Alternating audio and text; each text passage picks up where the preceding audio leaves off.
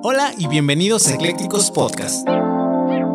Soy el licenciado Ricardo Calderón y Eclécticos tiene la intención de perseguir lo interesante, teniendo conversaciones con los abogados y profesionistas que rompen los estereotipos en sus áreas de trabajo, con el fin de que tú puedas desmenuzar toda su experiencia, encontrar la inspiración, herramientas, tips y consejos para que puedas aplicarlos a tu vida diaria y profesional y así llegar al siguiente nivel.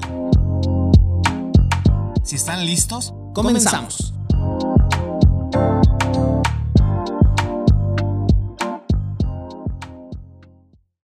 El objetivo de este podcast siempre ha sido perseguir lo interesante. Estamos convencidos de que no se necesitan miles de seguidores o una gran audiencia para tener una buena charla y hacer un podcast de calidad. Es por ello que en Eclécticos buscamos nutrir el criterio y abrir la mente con diversas corrientes para llegar a una conclusión multilateral, neutral y propia. Soy Ricardo Calderón y en este foro hablaremos de filosofía, ciencia, deportes, anécdotas, proyectos, pasatiempos, música, profesiones, oficios y un gran etcétera. De todo para todos. Invitaremos a amigos, profesores, especialistas y gente por demás interesante que siempre tendrá una historia o un proyecto igual de interesante que contar. En exclusiva por Spotify.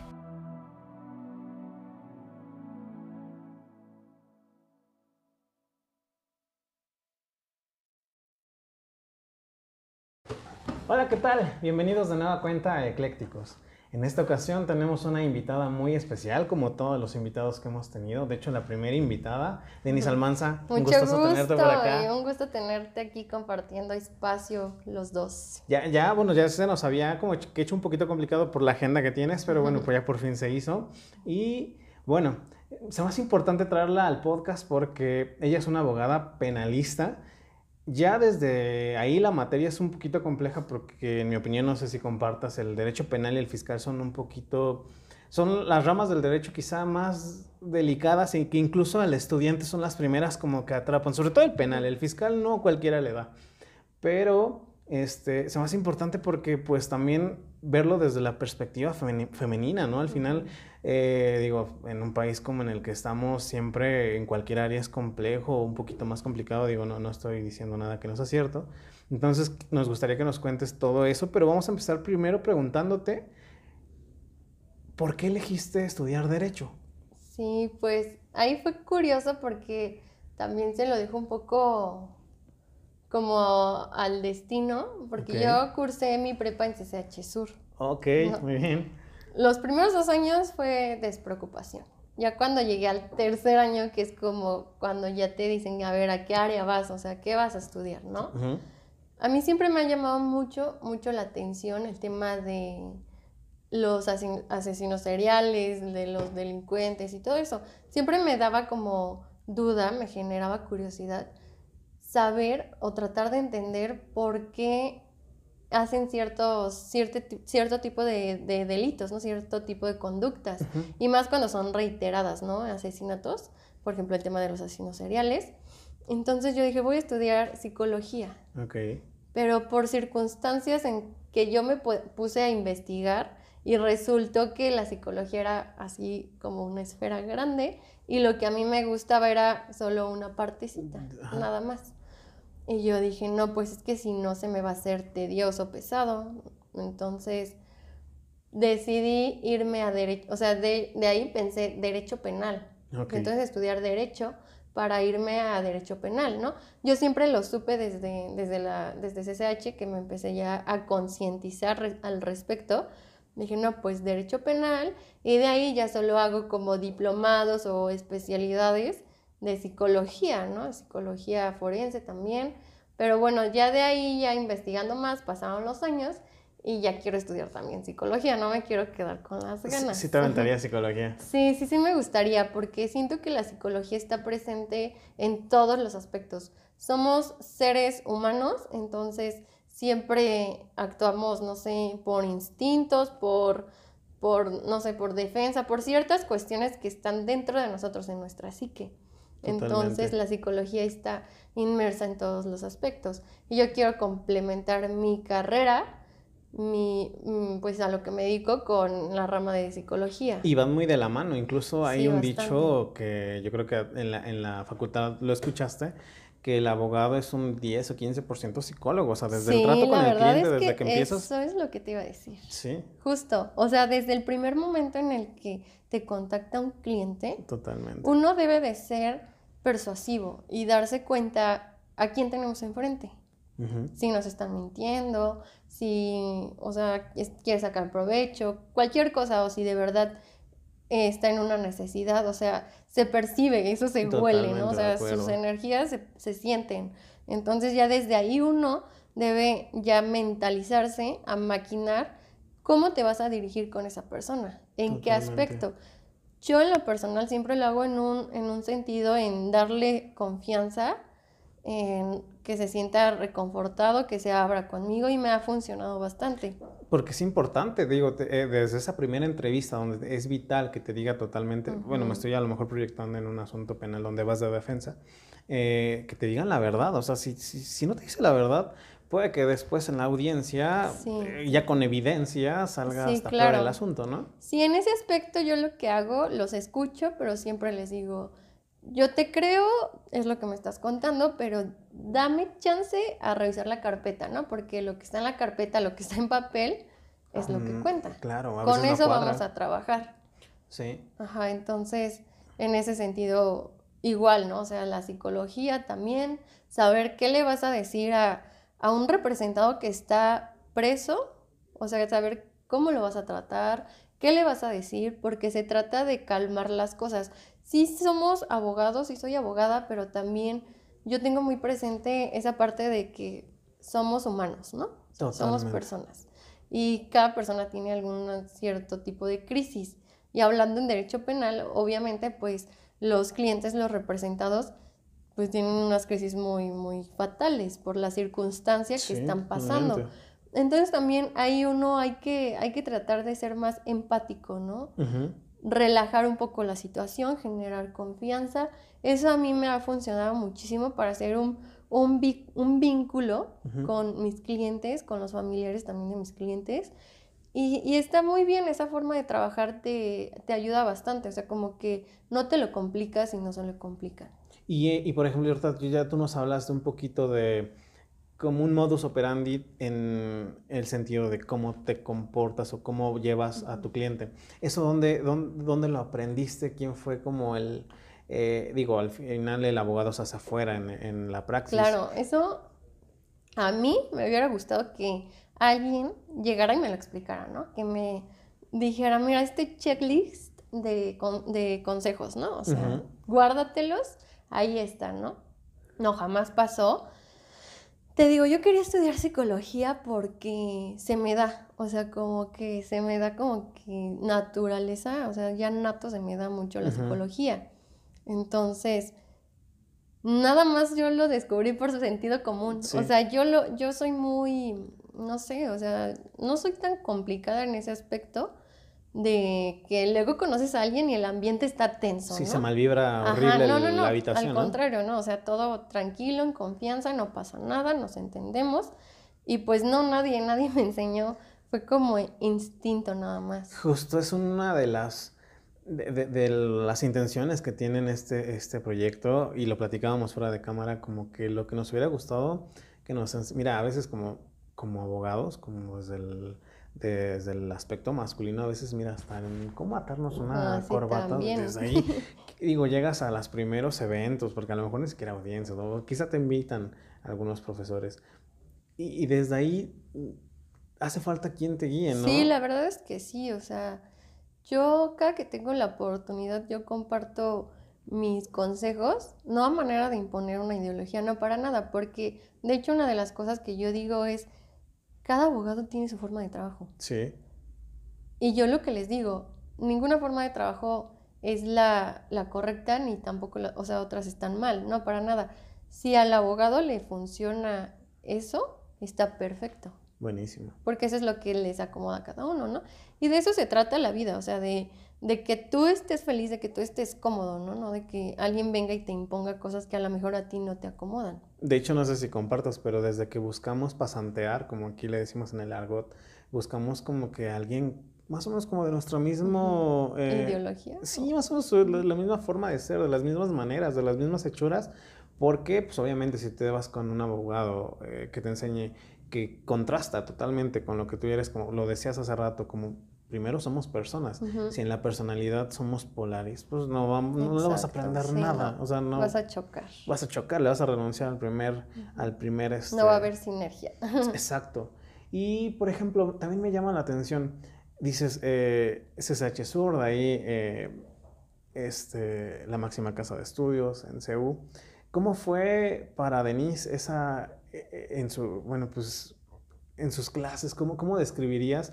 Porque tal vez ahorita nos está escuchando un chico, una chica, sobre todo chica, que a mí también me ha hecho la pregunta y creo que a veces no lo sabes contestar porque creo que el género, si te la hacen a ti es distinto que me la hacen a mí, una chica.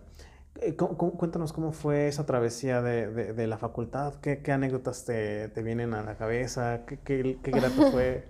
bueno, la verdad es que ahora, ahora a estas alturas yo ya lo puedo hablar abiertamente yo entré en la carrera de Derecho, siempre fui en la tarde. Entré en la carrera de Derecho, yo ya tenía la idea de, estudiar Derecho Penal, irme para esa rama. Lo que tú decías es cierto, yo me acuerdo que en mis primeras clases en primer semestre, todavía en segundo, los profesores nos decían qué quieren estudiar. Como el 90%, el 95% decía que Derecho. Y yo me acuerdo perfecto que un profesor nos dijo, es que todos entrando a la carrera quieren estudiar derecho. Pero espérense, o sea, después, conforme vayan avanzando los semestres, se van a dar cuenta y van a experimentar otras áreas del derecho y es ahí cuando se van a empezar como a ir a otras áreas y ya no todos van a querer derecho otra vez, ¿no? Derecho penal. Entonces ahí fue muy, muy curioso, ¿no? Porque yo no soy nada cerrada. Entonces yo escuché a este profesor y dije, bueno, vamos, vamos a, hacerle caso, a lo mejor tiene razón, tengo que probar, estoy muy verde ahorita. Y me metí, tuve la oportunidad de tener contacto con expedientes civiles. A mí el mm. civil la verdad es que me aburre, o sea, porque a mí me gusta mucho como la sangre, la acción, la adrenalina, y el civil es como un poco más... mucho más tibio. Ajá. Dije, no, definitivamente esto no es para mí. Y entonces entré a trabajar con un magistrado en la primera sala penal del Tribunal Superior de Justicia del Distrito Federal. Muy bien. Ahí estuve eh, un periodo, después se me presenta la oportunidad de entrar a trabajar a un despacho en materia penal. Entonces fui muy tramposa porque yo tenía los dos trabajos. Ok. O sea, yo trabajaba en el tribunal y aparte estaba en un despacho, o sea, ¿cómo no puedes, no? Y aquí lo chistoso es que los dos jefes míos, es decir, el magistrado y el abogado penalista, eran profesores de la facultad, míos. Caray. Entonces yo dije, ¿dónde me cachen? Conflicto de intereses al mil, ¿no? Ajá. Y ya pasó y los lunes, miércoles y viernes yo estaba en el tribunal, los martes y los jueves estaba yo en el despacho. Y así me la llevé pues un tiempo hasta que después como de unos meses, que serán ocho meses yo creo, empecé yo a trabajar en un despacho en donde ya era 100% todo penal. Ok. Y así fue como dije, no, pues sí me gusta. De aquí soy. De aquí soy. Obviamente hubo como puntos de declive porque empecé a notar ciertas circunstancias de injusticia en, la fiscalía, ¿no? Ahí fue por un tema personal.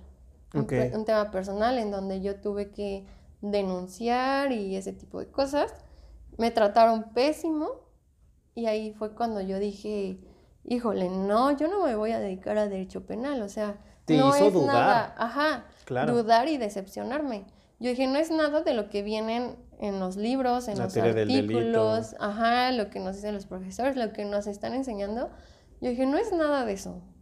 Nada de eso. O sea, ¿cómo es posible que tú siendo víctima de algún delito, denuncias creyendo en la justicia, como a muchos les pasa, y, salga al contrario, ¿no? O sea, te cuestionan, te interrogan, te tratan como si fueras tú el responsable de cierta conducta Entonces ahí sí me, me dio muchísimo para abajo. Yo así, yo me acuerdo que ya estaba decidida, dije, no, yo no voy a estudiar esto. Después dije, no, pues entonces mejor sí voy a estudiar esto porque no hay otra rama que me llene tanto. Entonces ahí cambié como mi perspectiva y dije, mejor voy a hacer la diferencia, o sea, voy a ser una buena abogada, porque siempre escuchamos que la gente no cree en los abogados y que se expresan muy mal, ¿no? Cuando es curioso porque hace muchos años un abogado era igual de respetable que en ese entonces un sacerdote. Sí. Muy porque se tenía la idea de que el abogado era una persona culta, ¿no? En todos los aspectos y muy respetable. Entonces, era como el mismo respeto que le tenían en ese entonces a los sacerdotes. Y ha venido decayendo esa figura. Entonces, mi idea era como, ¿saben qué? No todos somos iguales. O sea, ahí habemos abogados. Yo conozco excelentes abogados gracias al destino y todo que, que nos hemos cruzado y de verdad excelentes abogados, hay que hacer la diferencia, ¿no? Hay que dar otra vez ese sentimiento de confianza. Totalmente de acuerdo. A mí también me ha tocado conocer a gente, te la platico al revés, y lo decía el buen amigo Rafael Satara en el episodio anterior, que se dicen penalistas pero nunca han llevado una audiencia. Y en ese sentido, sí, yo, a mí me ha tocado ver a lo mejor sí maestros y se saben la teoría, pero eso no te quiere decir que eres un abogado penalista. Y, te la cuento peor, me ha tocado ver eh, abogados que ya están en audiencia con el cliente ahí, ya en haciendo, digo, no, no es tema del podcast, pero haciendo cada barbaridad que yo creo que para a cualquier estudiante y sale vomitando de verdad del, del coraje, porque yo creo que te pasa, ¿no? mira, hasta como me puso alto, da coraje, o sea, da coraje que, oye, ni un novato haría esas cosas, o sea, gente que incluso desde el que se va con lo de las copias, que es la básica, hasta justo, gente que no sabe ni a qué van, ¿no? Y de hecho sí, hoy tuve una, una junta en donde estábamos checando un asunto y resulta que los clientes nos cuentan que el anterior abogado les cobró las copias, o sea, cuando son gratis. Sí, total. Y sí, sí enoja porque, digo, o sea, están jugando con, con derechos muy importantes de una persona, o sea, la libertad, ese tipo de cuestiones, ¿no? Y que estén cobrando, o sea, que, que realmente estén parados ahí solo por el tema de dinero, a mí se me hace algo muy reprochable. Totalmente. Y abusar de la confianza de las personas. Digo, si no tienes la capacidad para eso, seguramente tienes talento para otra cosa que también te puede hacer, yo creo que hasta más feliz, ¿no? Sí, caray. Que, estar haciendo ese tipo de cosas.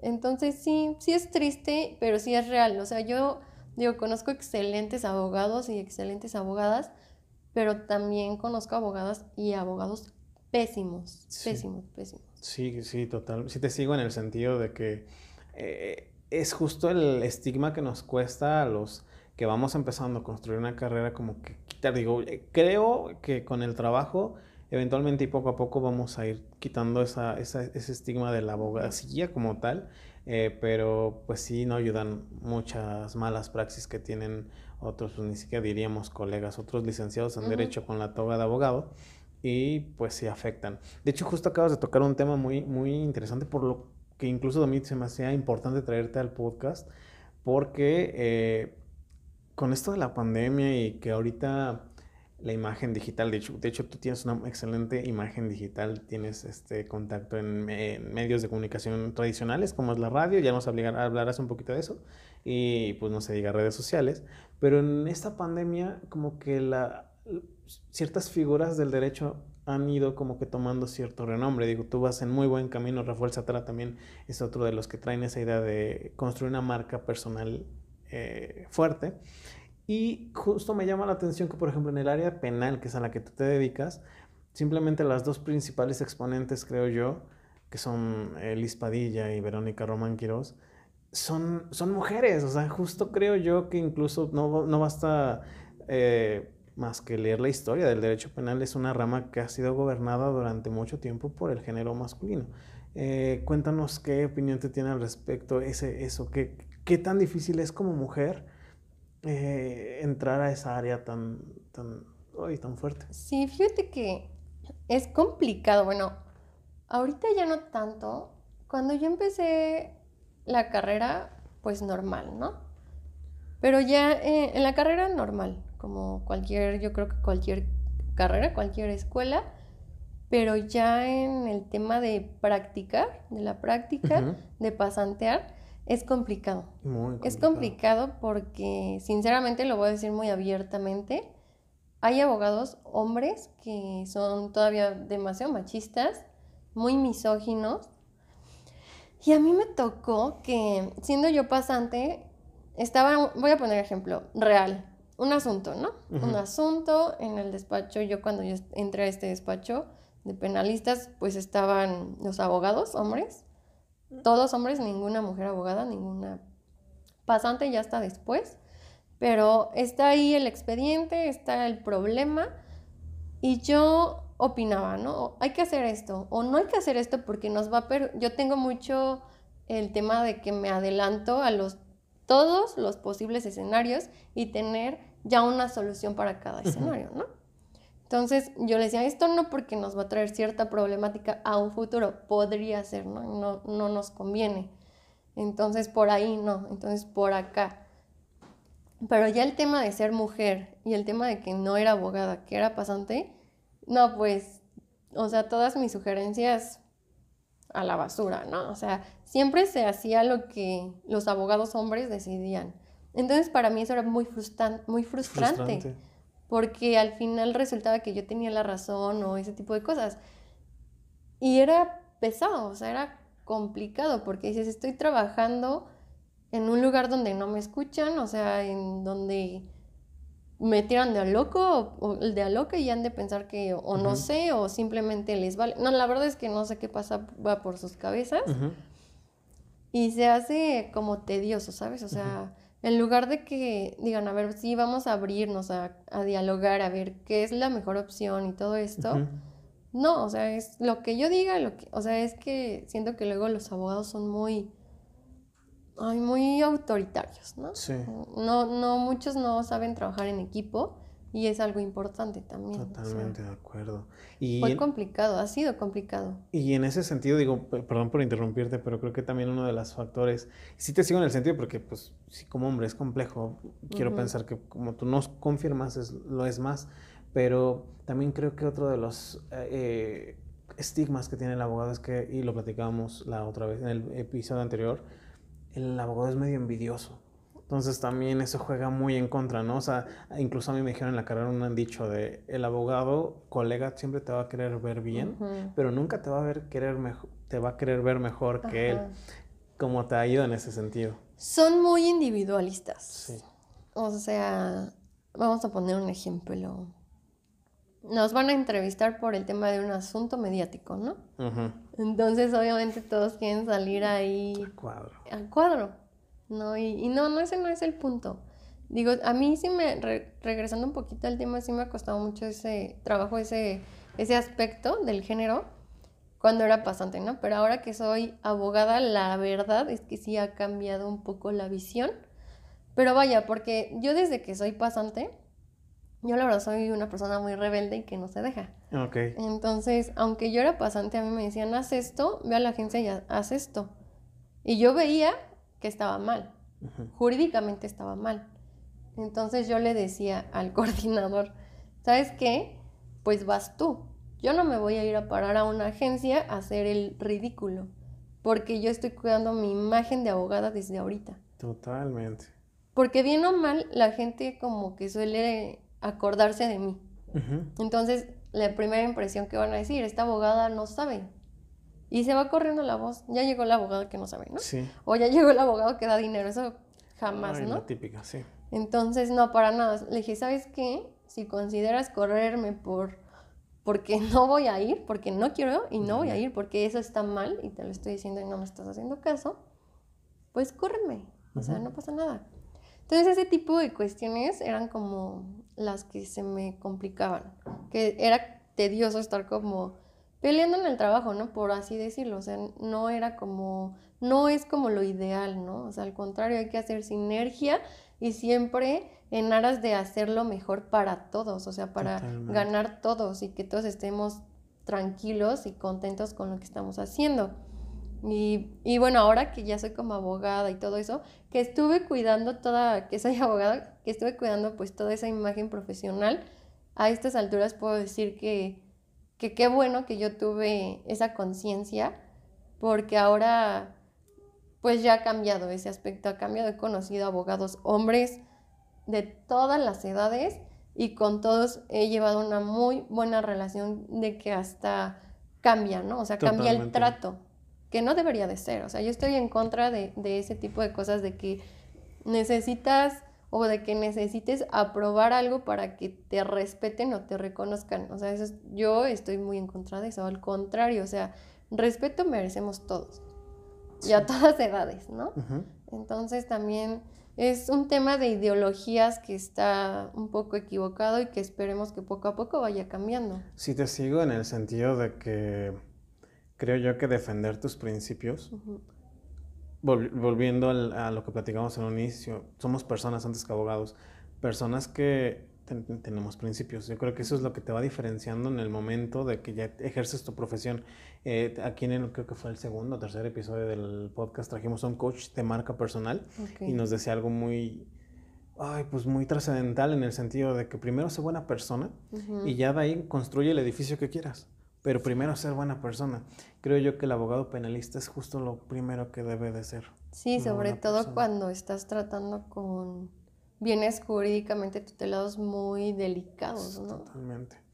Justo creo que ahorita podría yo contestar una pregunta que me hicieron. Eh, bueno, yo recién egresé, pues, monté un despacho y generaciones atrás de mi, de mi escuela, bueno, chicas me preguntaban, oye, nos gusta, digo, ya estamos aquí, no estamos estudiando derecho, pero no nos pensamos dedicar a la abogacía por ese, te lo contaba fuera de cámara, hay mucho miedo, hay mucho, muchas preocupaciones. Yo les daba mi panorama de, en el sentido en el que yo medianamente sé. Creo que contigo podríamos terminar de contestarles a esas chicas. Hay muchísimas, muchísimas que nos pueden estar escuchando, que tienen esa duda de, ya estoy aquí, o peor aún, apenas estoy eligiendo lo, que nos platicas en un principio. En prepa voy a, quiero derecho, me llama la atención. ¿Tú qué les dirías? Si aviéntense o la verdad no lo hagan. O sea, ayúdame a completar esa respuesta que creo que vamos a ir en el mismo sentido, seguro estoy. Bueno, tú mencionaste algo sumamente importante y que yo siempre he dicho. Defiende tus ideales. Porque tus ideales, o sea, estás hablando de ti. ¿no? Al defender esa idea que tú tienes arraigada, que debes de analizarla, ¿no? Si es correcta, incorrecta, si te beneficia, ¿no? Pero una vez que sea positivo todo ese aspecto, defiende tus ideales. A mí un buen de personas me dijeron, no, no, no, o sea, no te veo en eso. Bueno, en tu realidad, ¿no? En tu vida, en tu mente, o sea, déjame a mí vivir mi vida, o sea, en mi vida, en mi realidad, sí se puede, o sea, yo soy, o sea, soy como de no escuchar aspectos como negativos. Entonces yo aquí lo que les digo, el miedo es algo natural, o sea, somos personas. Entonces el miedo, la alegría, el enojo, la felicidad, todas esas son, son emociones meramente naturales, ¿no? Aquí, fíjate qué chistoso, voy a, a contar un poco de mi primera audiencia para que entrara a panorama. Yo estaba muy muy insistente con la vida en que en derecho penal a fuerza necesitamos para litigar, para llevar audiencias, la cédula. En derecho civil no. Con carta de pasante te da como un poco más acceso que en penal. Entonces yo estaba, ya quiero mi cédula, ya quiero mi cédula, quiero llevar audiencias, quiero llevar audiencias. Porque cuando yo estaba en el despacho, se manejaban mucho los poderes notariales. Entonces, yo me llegué a subir a audiencias, pero como, como, sí, como representante legal de las, de las empresas o del cliente, ¿no? Pero pues yo no podía litigar porque yo no era la abogada del cliente. Nada más era la emoción de estar ahí sentada en frente del juez y un poquito como que ya relacionarme con esa energía de una audiencia. Entonces yo, yo era muy desesperada y yo decía, ya quiero mi cédula, ya me urge, ya quiero llevar audiencias, es lo que me gusta.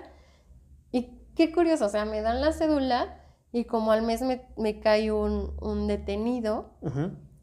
Para empezar, en el Estado de México. Uy, que ya de ahí empezamos raros. Yo dije, híjole, en el Estado de, de México donde la ley no existe. Mi primera audiencia. Esta persona estaba por el delito de, de robo agravado, calificado, ¿no? Entonces, eh, era, si lo vinculaban, era de, es de prisión preventiva oficiosa. O sea, yo en mis manos tenía el destino de una persona, así. Y yo, me, yo tenía la idea de que mi primera audiencia iba a ser una audiencia inicial, ¿no? Una audiencia un Sí, poco más, más relajada. más relajada, ¿no? Pues sí fue una audiencia inicial, pero se convirtió en una audiencia, por decir, como de juicio. ¿Por qué? Porque en esa audiencia inicial, para la no vinculación, que era mi, pues mi tirada, tuve que desahogar un medio de prueba. Y esas cuestiones ya eh, son como más de juicio. O sea, se podría decir que yo llevé una audi- mi primera audiencia, podría decirse que fue una audiencia de juicio, por así decirlo. Totalmente, sí. Entonces ahí, sinceramente, yo iba con, con otro abogado, íbamos a ir los dos. Yo iba a llevar el uso de la voz en esa audiencia, pero de una u otra manera mi colega era como, como mi pilar, ¿no? O sea, como lo que me daba un poco de De confianza. confianza, sí. Fue en pandemia, por el tema de COVID, Ujú. nos salen con la noticia de que solo un abogado. Yo dije, ¿cómo? sí, solo un abogado nada más, ¿no? Y mi colega me dice, ¿quieres que entre? Y yo dije, no. O sea, Sí. obviamente yo estaba nerviosa, ¿no? Porque no es cualquier cosa, hay que ser muy profesionales y muy realistas. Claro. Si no te sientes preparado, di que no y, a- y prepárate mucho y a la próxima te avientas. Bueno, en este caso le dije, no, yo la llevo, yo la llevo, me aventé, pedimos la duplicidad de, término. del término para la vinculación, se pospuso, bueno, se, se fijó fecha para la continuación de la audiencia y ahí ya fue cuando yo llevé unos datos de prueba y medios de, mi medio de prueba y todo. Afortunadamente las cosas salieron bien y el juez dictó auto de no vinculación a proceso y salió libre, ¿no? Entonces, no, o sea, el miedo es una cuestión natural, el miedo es un monstruo interno que tenemos todos y que hay que aplacarlo, ¿no? O sea, hay que aplacarlo como confiando, preparándonos, no escuchando a nadie más que a nosotros mismos, creer en nosotros, antes que todo, ser felices con lo que hacemos, porque si somos felices y nos gusta, no va a ser complicado, o sea, nos va a gustar prepararnos, nos va a gustar levantarnos temprano para ir a una audiencia que nos fijaron a las 8 o 9 de la mañana, con nuestros expedientes ya bien estudiados. Entonces está padre porque ya no es una cuestión de que digas, hoy tengo que ir a trabajar. No, o sea, es como, tengo que ir a hacer algo que me gusta, qué feliz soy, o sea, me divierto. Yo me divierto mucho en las audiencias, Sí. o sea, de verdad.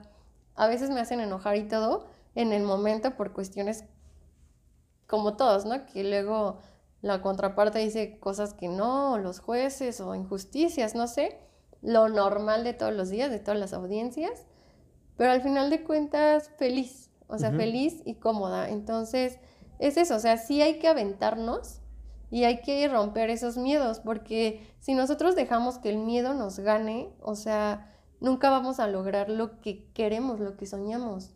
Y no, o sea, hay que darle la vuelta a eso y que por arriba estén nuestros sueños, nuestros intereses, nuestra plenitud, nuestra felicidad. Y así es como automáticamente se aplaca ese miedo. Mejor no Sí. lo pude haber dicho. Creo que com- complementaste muchísimo la, la pregunta que me habían hecho. Otra que me viene a la mente. A mí siempre que me preguntan, eh, también chicos que les llama mucho la teoría del delito y la materia penal, siempre me dicen, oye, dime un libro. Como si esto fuera así, ¿verdad? Porque la verdad evidentemente no es así. Pero recomiéndame un libro. Yo, te lo, yo siempre les contesto, te va un título, pero como una piedrita de donde de ahí vas a seguir estudiando. O sea, no es como que este es un Claro. manual del derecho penal. Yo siempre les digo un Juárez Carro y de ahí empiezas. ¿Tú qué libro le puedes aconsejar? Ya estamos, ya estaríamos hablando a alguien que ya está por egresar, que quiere, que quiere adentrarse ya, que ya dijo, soy penalista, me Ujú. vi Suits y soy Harvey Specter mexicano. ¿no? ¿A quién, eh, a qué, qué libro recomendarías? Pues mi recomendación personalmente sería el, o sea, en el área de- del derecho penal, el Código Nacional de Procedimientos claro. Penales. De ahí, de ahí estudia eso, parte de ahí, y de ahí te vas como remitiendo tú a, ciertos libros, autores. ¿Por qué? Porque te puedo decir, a mí me gusta, a mí me acomoda el, libro de, no sé, de Franco Guzmán, ¿no? Pero no, pues a otro le acomoda otro libro, otro autor, ¿no? Enrique Díaz Aranda, ¿no? Entonces, son cuestiones también como de ideologías y de cómo también el autor redacta, cómo explica, o sea, qué corriente maneja, todo eso. Entonces, eso ya es más como más un sello personal, ajá, con quién te entiendes mejor, ¿no? Con qué pensamiento de qué abogado te entiendes mejor. Entonces, para empezar, Código Nacional de Procedimientos Penales. Sí, no hay más. Y de ahí, pues ya, y obviamente el Código Penal, los delitos, la teoría del caso, pero bueno, de ahí primero el Código Nacional estudiar ese librito. librito. librito. Y ya, ¿no? De ahí, pues ya uno va viendo que, le acomoda y más bien que ese sería como mi, consejo. Sí, claro, incluso por eso te lo decía así, porque ese Juárez Carro con tu código nacional y con tu código penal ladito, o sea, no hay manera de entenderlos si no los tienes juntos. Eh, eh, lo platicábamos fuera de cámara. Yo, eh, mi mentora, a la cual le mandamos un saludo a la licenciada Genoveva Victoria Barrón, ella nos cuenta entre sus tantas este, anécdotas que no sé si compartas, a veces se aprende uno más en una anécdota que a veces en dos horas de, clase, ¿no? nos contaba muchísimas y entre ellas ella empezó en radio. Ella empezó en radio. No te quiero echar mentiras porque hasta parece que puede ser que en la misma donde tú estás. Y a mí me llama mucho la atención y, me, y me interesa que nos cuentes cómo ha sido tu experiencia en radio. Cuéntanos dónde te, creo que te puede escuchar la gente. Eh, cuéntanos un poquito de eso. Claro, pues recibí la invitación. En Radio Fórmula hay un programa que se llama Hagamos Justicia, dirigido por el reportero Juan Antonio Jiménez. Entonces yo recibí esta invitación para, por parte de Juan Antonio para, que le mando muchos saludos, para los sábados aportar cápsulas sobre el sistema penal acusatorio de una manera dirigida más como al público en general, porque todos tenemos como un conocido, un familiar que pasó o está pasando por una circunstancia legal penal, ¿no? Y tienen muchas dudas. Y luego con el cambio de sistema, pues más dudas, ¿no? Entonces, este proyecto, estas cápsulas están dirigidas en ese sentido, como de que la gente sepa y tenga el conocimiento y ya tenga un panorama más amplio para que pueda entender el porqué de ciertas cosas, para que ellos digan, ay, entonces esto mi abogado lo hizo al revés, ah, ok, o, al, o al contrario, ah, ok, entonces esto sí está bien y por eso, pues el abogado lo está haciendo así. Sí, de hecho este podcast así nació, eh, incluso la gente, ahí el comercial lo ¿no? Pero puede checar los capítulos, los primeros fueron justamente en ese sentido de eh, conceptos ya como tal, desmenuzarlos para que cualquier, cualquier persona lo pueda entender. Y yo creo que te pasa, es complicado. O sea, a lo mejor uno lo dice fácil, ¿no? De, bueno, yo lo entiendo y lo traduzco, pero el lograr que la gente lo entienda es complejo. ¿Cómo te ha ido en ese sentido? Pues fíjate que bien, no es que yo lo diga porque yo, yo pregunto, ¿no? O sea, a mí me gusta las, recibir críticas para que yo pula ciertos aspectos que tal vez yo no me doy cuenta, ¿no? Es más fácil que un tercero venga y te diga. Entonces yo sí siempre le digo a mis amigos, a mis colegas, oye, enriqueceme un poco, ¿no? Con tus críticas para saber yo, yo qué modificar, qué pulir. En esta cuestión me dicen, ¿sabes qué? O sea, es que se entiende, o sea, sí se entiende, así, así déjalo, o sea, se entiende, todos lo, lo entendemos, está muy bien. Y justamente es como seguir solo esa línea. Y por si fuera poco, no solamente en la parte de radio, sino también columnista en una mm. revista digital, que es este, ese fue el nombre. La Querella Digital. La Querella Digital, justo el se me fue. Cuéntanos cómo te ha ido. Leí tus artículos, precisamente nos contabas el de asesinos seriales. Este, muy buenos. Cuéntanos cómo te ha ido. Gracias. Bueno, esa, es, es un diario judicial de América Latina, okay. dirigido por el doctor Gabriel Regino. Entonces recibí la invitación para escribir artículos respecto a derecho penal. Pero yo he hecho, me parece que dos artículos como de, asesin de asesinos, Ujú. de asesinos seriales. Muy buenos. Pues Hoy- la gente que nos está escuchando que los vaya a leer. Así vamos a Sí, dejar aquí abajito. es Están que muy buenos. de verdad que te, te puedes Sí. comer tus palomitas leyéndolo porque es. dices, no, o sea, qué interesante y quiero la segunda parte. Así es, así es. Es algo que, que causa como mucha curiosidad. Entonces mis artículos sí han sido, obviamente, en cuestión del derecho penal, de la práctica. Mis artículos siempre, siempre, todos los artículos que yo hago son cuestiones de deficientes en la práctica. Ok. Es decir, si en el Código Nacional de Procedimientos Penales establece tal cosa, pero en la práctica los, por ejemplo, va- vamos a poner un ejemplo real. ¿Como una laguna legal? ¿Por ahí? No, no tanto la, o sea, sí también sí abarco lagunas, pero también, sí, sí abarco lagunas, pero también cuestiones que, que no se llevan conforme a lo establecido en el Código Nacional de Procedimientos Penales. Un ejemplo real es el tema de la exclusión de medios de prueba. Ok. El juez de control está facultado para admitir y excluir medios de prueba mediante un debate entre las partes. El tema de la exclusión de medios de prueba es una problemática muy real que a la mayoría le sucede, que vas para excluir ciertos medios de prueba que conforme a derecho es más que obvio que se deben de excluir y hasta los jueces te dicen sí, pero te dicen, pero los voy a admitir y ya que el juez de enjuiciamiento lo valore. Entonces uno dice, pues esta figura entonces está de adorno, nada más está para rellenar el código, ¿no? Porque no lo están respetando. Total. Y mucha problemática viene del anterior sistema. Sí, exacto. O sea, muchos abogados que ya son de cierta edad, que son adultos, hacen una mezcla del anterior sistema con este Y prácticas y hábitos que pésimos los ministerios públicos traen, dicen, ven a ratificar, ¿no? O sea, cuando eso ya no existe. O incluso desde que antes de medios de prueba son datos de prueba. Creo que también desde ahí viene Sí. el problema, desde el criterio con el que se, se admiten incluso. Desde Sí, o sea, tema. se admiten la- los medios de prueba con criterios no válidos Eso. y ellos le echan la bolita al siguiente juez. Así es. Dicen, no, pues que el juez de enjuiciamiento el valore y ya. Entonces dices, no, o sea, es que créetela, a ver, créetela, a ver, eres un juez. O sea, no dudes de tus conocimientos, Sí, ¿sabes? Aplícala y sin miedo, exclúyelos, o sea, De lo que ¿Sabes? hablábamos hace rato, totalmente. Ahora imagínate en, en esas alturas de un, de un Sí. juzgador, ¿no? sí, sí, sí, muchas cuestiones sí son como de mentalidad, ¿eh? O sea, de mentalidad de la persona. Lo platicábamos con Rafael, la, la- la importancia de la estabilidad emocional como en la práctica bastante. misma, ¿no? Bastante. Sí, te sigo. Totalmente de acuerdo. Y ya para ir cerrando, me gustaría preguntarte, en esta ya trayectoria que nos has contado, eh, desde tus inicios, desde el CCH hasta hoy, que estás este, ya eh, litiga, bueno, eh, abogada postulante como tal, cuéntanos cuál ha sido el punto de quiebre en el que has dicho, ay, no, estoy a punto de tirar la toalla, esto no es para mí, digo, si es que ha pasado, y en contraparte, ¿cuál ha sido el punto en el que has dicho, todo esto ha valido totalmente la pena, las desveladas? a nosotros, bueno, a mí me pasó que hasta la vista la pierdes, o sea, yo no usaba lentes ahorita ya, ya me Sí, la también. ¿Cuándo ha, ¿Cuándo ha sido donde has dicho, todo ha valido la pena?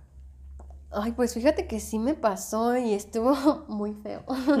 estuvo muy feo porque yo me salí de, del despacho donde trabajaba como pasante y duré como un año, o sea, fue algo que sí me, me pegó que la verdad no tengo exactamente el tiempo que fue, no sé si fue un año o fue más, de hecho yo siempre digo que un año, pero creo que fue más de un año, más, sí. en donde yo nunca encontré trabajo. Mm. Y fue muy extraño porque 20 vacantes se solicita pasante. Y en ninguna, o sea, en ninguna me contrataban. Entonces era frustrante. O sea, porque también decían, necesito mi cédula. O sea, fueron muchas cuestiones que me empezaron a inundar. Entonces yo dije, no, pues necesito mi cédula o qué onda, porque porque nadie me contrata, o sea, si tengo experiencia, no estoy en cero, ¿sabes? Fue complicado, o sea, el tema de que también me di cuenta que mucho los abogados y no digo abogados, o sea, las personas juzgan sin conocer, ¿no? Entonces como que también yo me da cuenta que no sé qué ideas se hacían, pero era más por un, por juzgar, ¿no? Por prejuzgar, sin conocer. Entonces, pues no, no, no pasó. Se me hizo muy complicado, o sea, bastante, porque yo dije, es que no puede ser, ¿qué, ¿qué voy a hacer de mi vida? O sea... La presión a veces de la familia, de que, oye, ¿y a qué hora te empleas? Bueno, eso eh, sí pasa, pero fíjate que en mi familia no, no son tanto así, no son, en mi familia son como muy relax. Ah, qué buena onda. sí, sí, son muy buena onda, entonces... No, no había como esa presión, no, sino yo creo que yo me hubiera quedado calva. O sí, total. O sea, no, me hubiera estado horrible. Y, y el tema fue que así fue mucho tiempo. O sea, no un mes, dos meses, tres, cuatro, cinco, es no. Más o sea, un año. Fue más de un año, o sea, fue un punto de quiebre fatal, porque yo decía, es que, ¿qué hay de malo en mí? O sea, ¿por qué, ¿por qué alguien no viene y me dice que esto está mal en mí? Para que, ¿sabes? Ya hasta te empiezas como a juzgar tú mismo, a desconfiar de ti mismo. Exacto, cuando no son así las cosas, cuando te das cuenta y afortunadamente también se lo adjudico al destino. Por algo pasan las cosas, eso es muy cierto. O para algo, ¿no? Por algo y para algo, ¿no? Pasan que ya a estas alturas yo lo que digo es vivir consciente. O sea, de todas las situaciones se aprende. Entonces es como, ¿por qué estoy pasando esta situación? No hay que, no hay que decaernos, al contrario, a ver, hay que hacer conciencia, esto para que pueda ayudar, ¿no? Tal vez no lo vamos a entender en ese momento, pero nos va a servir estar tranquilos y sacar o ver el lado positivo de dicha situación y tal vez en ese momento podamos entender el por qué, tal vez no, pero se los aseguro que en un futuro van a entender, es, fue por esto. Va a tener sentido. Ajá, exacto, fue por esto y siempre va a ser como para bien. Entonces pasó el tiempo, empecé yo a llevar mis propios asuntos, o sea, yo sola a litigar y así me he quedado yo sola entonces dije, ahorita ya vale la pena, o sea, ya entendí esas noches de tristeza, esos días de estarme cuestionando por qué, o sea, qué necesito hacer. Entonces, no, ahora ya digo, no, pues fue por esto, por esto y por lo otro, o sea, ¿por qué? Porque yo estoy más cómoda trabajando, o sea, yo por mi cuenta, resolviendo yo mis asuntos. Afortunadamente, mis asuntos todos han salido bien.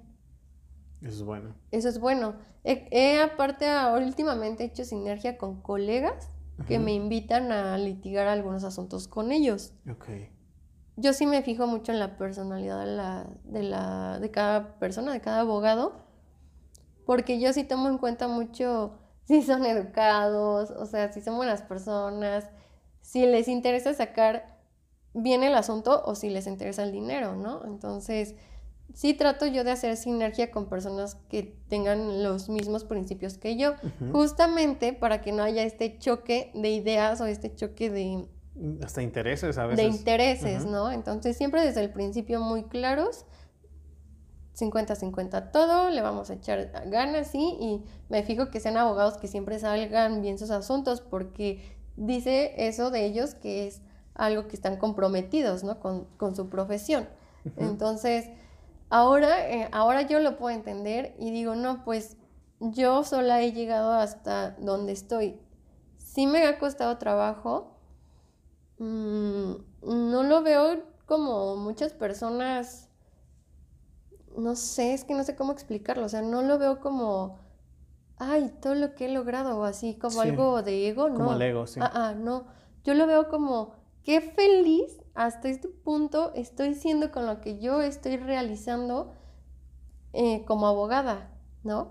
Pero ¿por qué? Porque ya empecé también a realizarme como persona, antes que como abogada. Totalmente. Porque yo soy Denise, o sea, yo no soy la abogada, yo soy Denise. Y a Denise le gusta litigar penal, y a Denise le gusta bailar, y a Denise le gusta pintar, y a Denise le gusta tal y tal y tal, ¿no? Entonces, yo me empecé a realizar primero como persona para así mejorar aspectos míos.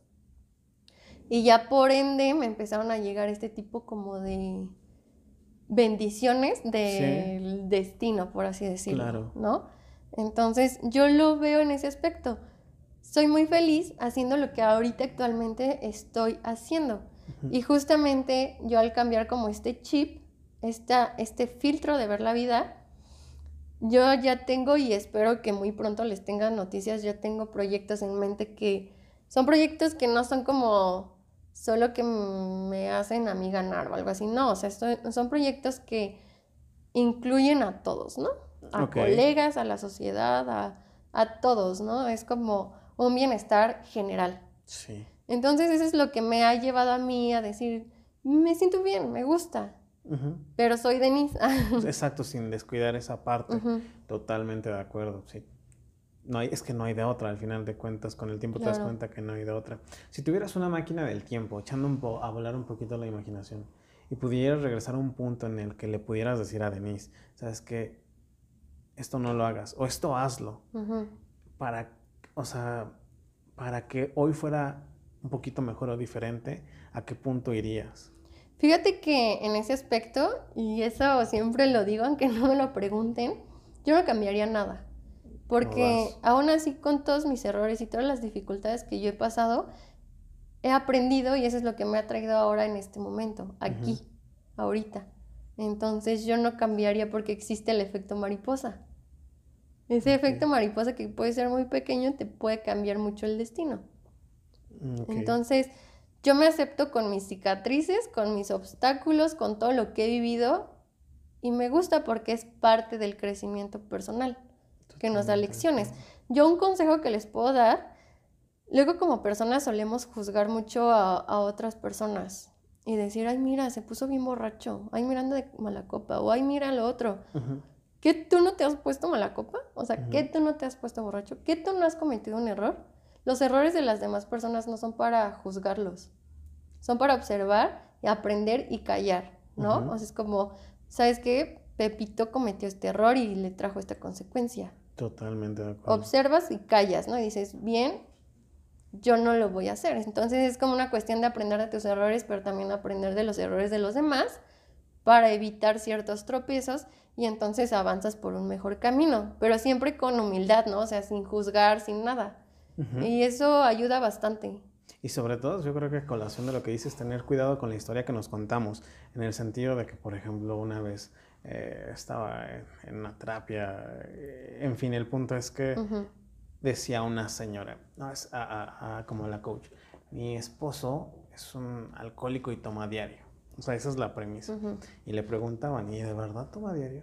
Ah, no, es que solamente sábado o sea, ya empiezas como ir de lo general a lo particular y te das cuenta que la historia que te estás contando y que es sobre lo que está girando todo, a veces ni siquiera es cierto, ¿no crees? O sea, es como que, ¿por qué, no? Ajá, exacto. Es como que también mucha gente se fija más en los aspectos negativos que en los positivos. Así es. Cuando de hecho realmente los problemas no existen. Nosotros somos los que nos complicamos determinada situación, porque así nuestro nuestra mente nos está engañando para nosotros tener esa idea equivocada. Por eso les digo, no, hay que buscar la versión positiva de, de todo siempre les prometo que va a haber algo positivo. Entonces hay que abocarnos en cambiar ese chip, porque al cambiar eso solo nosotros vamos a tener esa estabilidad o esa tranquilidad que necesitamos, porque es algo que necesitamos. Si al contrario estamos de pesimistas, viendo solo lo negativo, cosas negativas son las que van a llegar y son las que nos van a, abordar. Entonces. Y ahí confirmamos, tienes como una, es un acto de la psicología, es sin tema, o sea, lo, lo traes ya, ya lo traes lista, ¿no? O sea, que si te apasiona, yo creo que sí te iría bastante bien. bueno, pues para ir cerrando, dinos dónde te podemos seguir para la gente que hoy te empieza a conocer, eh, en radio, en redes sociales, cuéntanos dónde podemos Claro, en todas mis redes, tengo todas las redes y aparezco como Rosa Denise Almanza. En Radio Fórmula es los sábados a las 5 de la tarde, que de verdad a mí sí me gusta mucho escuchar el, programa completo. Está bueno. Ajá, está bueno porque todo el tiempo son, son noticias como muy importantes que a veces luego no salen ni en televisión. Ok. Entonces es como enterarnos de más cosas. Y ahí es por mil 1740 en AM. Ok, en AM. Ahí me encuentran.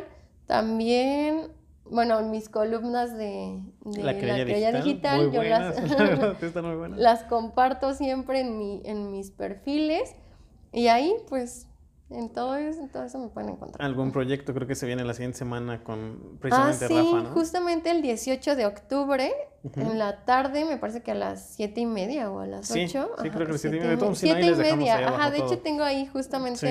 el banner Eh, y todo. Sí, sí, Los esperamos, vamos a estar con eminencias. sí. Sí, la verdad jueces, está muy bueno. con el director de la Comisión de Derechos Humanos y diversas, diversas este, personas muy, muy es- respetables. Es el de a tres años de la reforma del 2008, es Ajá, ese, a ¿no? 13 años de la reforma de 2008 y ahí vamos a estar Gran en un tema. conversatorio, en un conversatorio que les puede ayudar mucho para, pues sí, o sea, porque es como más una plática, ¿no? Entonces vamos a sacar temas importantes y Ujú. reales, ¿no? O sea, Y sobre todo, ¿sabes qué siento desde que vi el cartel que va a poder ser para todo el público? Creo que Ajá, es sí, entendible, todos. entendible Ajá. y, bueno, si se me permite, masticable para Exacto, cualquier persona, ajá. desde estudiantes, En abogados general, consagrados y hasta el público en general, sí, ¿no? justamente.